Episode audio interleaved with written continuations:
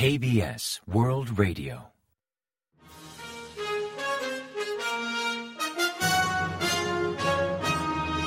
Informativo de KBS World Radio.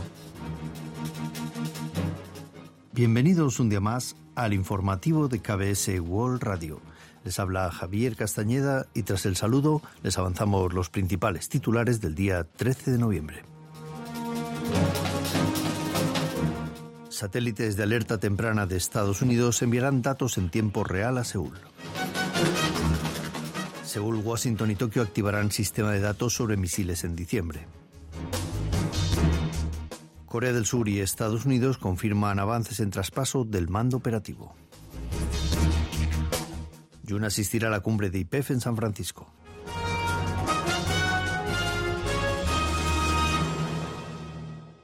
Y tras el avance de titulares les ofrecemos las noticias. Estados Unidos ofrecerá datos en tiempo real a Corea del Sur del satélite de alerta temprana como medida contra la amenaza balístico nuclear de Corea del Norte. Asimismo, ambos países renovaron la estrategia de disuasión adaptada por primera vez en una década para establecer medidas concretas frente a las provocaciones de Pyongyang, incluyendo el posible uso de la capacidad nuclear por parte de Estados Unidos.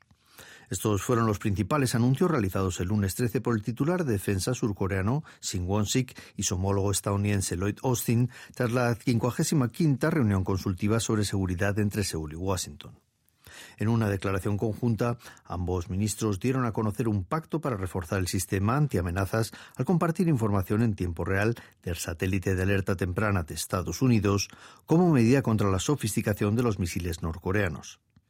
Actualmente las fuerzas estadounidenses operan 10 satélites de este tipo que permiten identificar riesgos de forma anticipada en base a diversas condiciones físicas como la curvatura de la Tierra.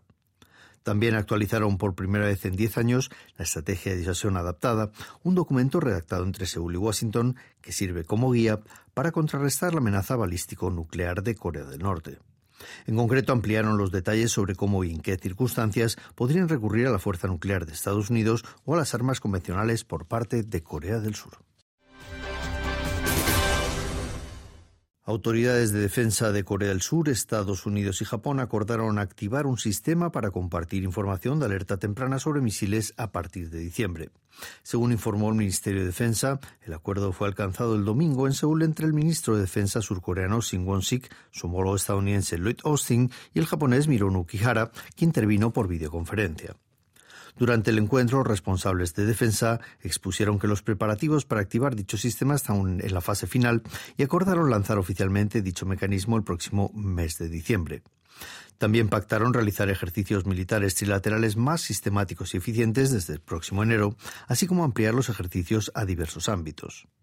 Aprovecharon la reunión para valorar la implementación y el seguimiento de los acuerdos sobre defensa alcanzados por los mandatarios de los tres países durante la cumbre en Camp David del pasado mes de agosto. También valoraron estrategias para reforzar la cooperación en materia de seguridad a fin de frenar y contrarrestar los avances de las amenazas balístico-nucleares de Corea del Norte. Finalmente mostraron su inquietud ante los intentos de Corea del Norte de desarrollar proyectiles y armas nucleares más efectivos y condenaron con fuerza dichas actividades al considerar que amenazan gravemente la seguridad de la península coreana y de toda la zona. También denunciaron el reciente tráfico de armas entre Corea del Norte y Rusia, enfatizando que incumple las resoluciones del Consejo de Seguridad de la ONU.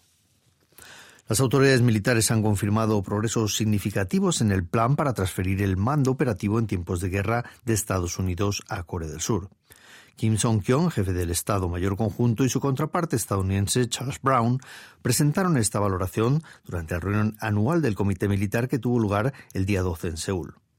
Según informó el Estado Mayor Conjunto, ambos responsables de defensa reconocieron que los aliados han logrado sustanciales avances en cuanto al traspaso del mando operativo, como el examen conjunto sobre capacidad y sistemas vinculados que pudo completarse este año.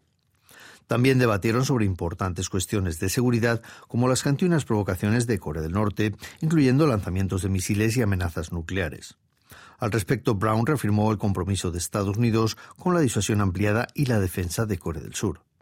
Finalmente coincidieron en la importancia de desarrollar un sistema de defensa combinado más fuerte que nunca bajo el Tratado Bilateral de Defensa Mutua, reafirmando su compromiso sobre defensa combinada.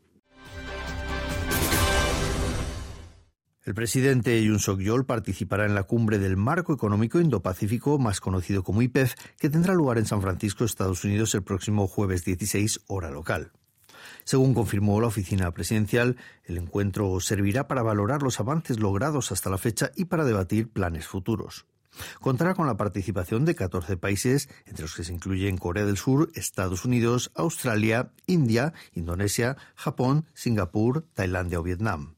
Jun planea viajar a San Francisco el miércoles 15, donde permanecerá tres días. En mayo de 2022, el presidente de Estados Unidos, Joe Biden, creó IPEF, un órgano consultivo para contrarrestar la Asociación Económica Integral Regional, o RCEP, que actualmente lidera China.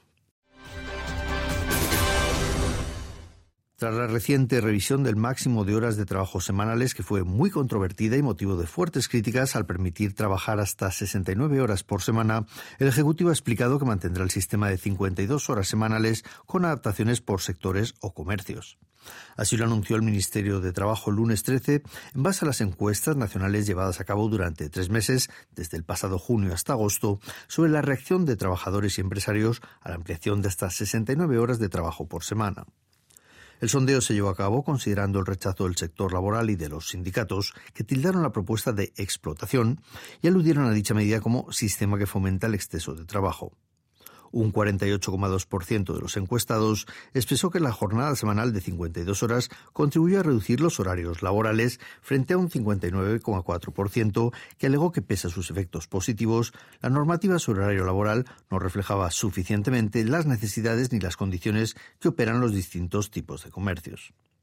No obstante, al preguntar solo a los empleadores sobre si experimentaron o actualmente atraviesan dificultades por dicho sistema, apenas un 14,5% de los encuestados respondió afirmativamente. En cambio, las autoridades a cargo de las encuestas sí detectaron una amplia diferencia de opiniones por sectores, destacando que los que exigen con más fuerza una mayor flexibilidad a la hora de aplicar el máximo de 52 horas de trabajo semanal fueron sectores como construcción, manufactura, sanidad o investigación, entre otros. Entre el 1 y el 10 de noviembre las exportaciones registraron un aumento del 3,2% respecto al año anterior. Concretamente, las exportaciones de semiconductores subieron por primera vez en 14 meses. Según informó el Servicio Nacional de Aduana, en lo que va de mes, Corea del Sur exportó por valor de 18.237 millones de dólares y el volumen diario de envíos a mercados extranjeros también registró un aumento del 3,2% en promedio. Por tipos de productos, las exportaciones de semiconductores aumentaron un 1,3% interanual por primera vez en un año y dos meses, tras permanecer a la baja desde octubre de 2022 hasta octubre de 2023, aunque es pronto para estimar si lograrán mantener la tendencia alcista y lograr un incremento mensual. Las exportaciones de automóviles ganaron un 37,2% y los equipos de comunicación móvil mejoraron un 4,1%, mientras que los derivados del petróleo y los repuestos de coches disminuyeron un 9,2% y un 6,4% respectivamente. Por destinos, Corea aumentó las exportaciones hacia Estados Unidos, Vietnam y Japón, mientras que los envíos hacia China y la Unión Europea remitieron. En cuanto a las importaciones, registraron un valor de 19.977 millones de dólares en el mismo periodo, un 1,2% más a nivel interanual, y Corea principalmente compró crudo y derivados petrolíferos. Así, la balanza comercial arrojó un déficit de 1.741 millones de dólares, acumulando un déficit de 19.852 millones de dólares en lo que va de 2023. El nuevo presidente de KBS, Pak Min, anunció el lunes 11 en su ceremonia de investidura que hará todo lo posible por reivindicar la identidad de la emisora como medio público, alejándose de la línea de los últimos años basada en partidismos y favoritismos para recuperar el apoyo público y la estabilidad financiera. Pac afirmó que quien intente usar los medios públicos en su beneficio o para difundir la ideología de un colectivo perderá su lugar y aludió a la necesidad de una fría autorreflexión para convertir la crisis en oportunidad, además de apostar por la innovación y el sacrificio por el cambio. También se comprometió a buscar consenso en la entidad y a realinear al personal para adaptarse al cambiante entorno de los medios. Y ahora pasamos a ofrecerles el pronóstico del tiempo. Para el martes 14 se prevén temperaturas bajo cero y vientos en gran parte del país en la mañana, salvo en la costa.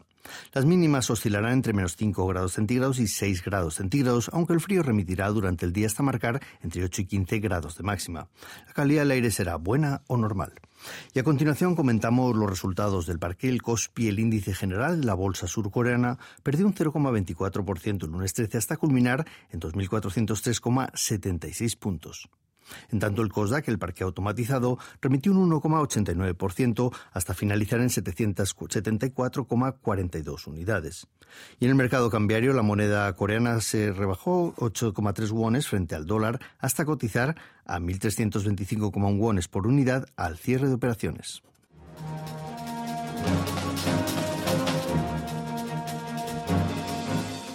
Y hasta aquí el informativo de hoy. Gracias por acompañarnos y sigan en la sintonía de KBS World Radio.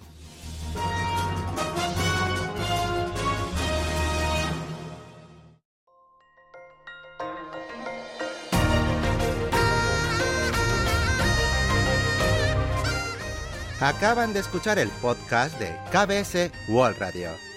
Hay muchos más contenidos en wall.kbs.co.kr barra Spanish. Gracias por seguir en sintonía. KBS World Radio.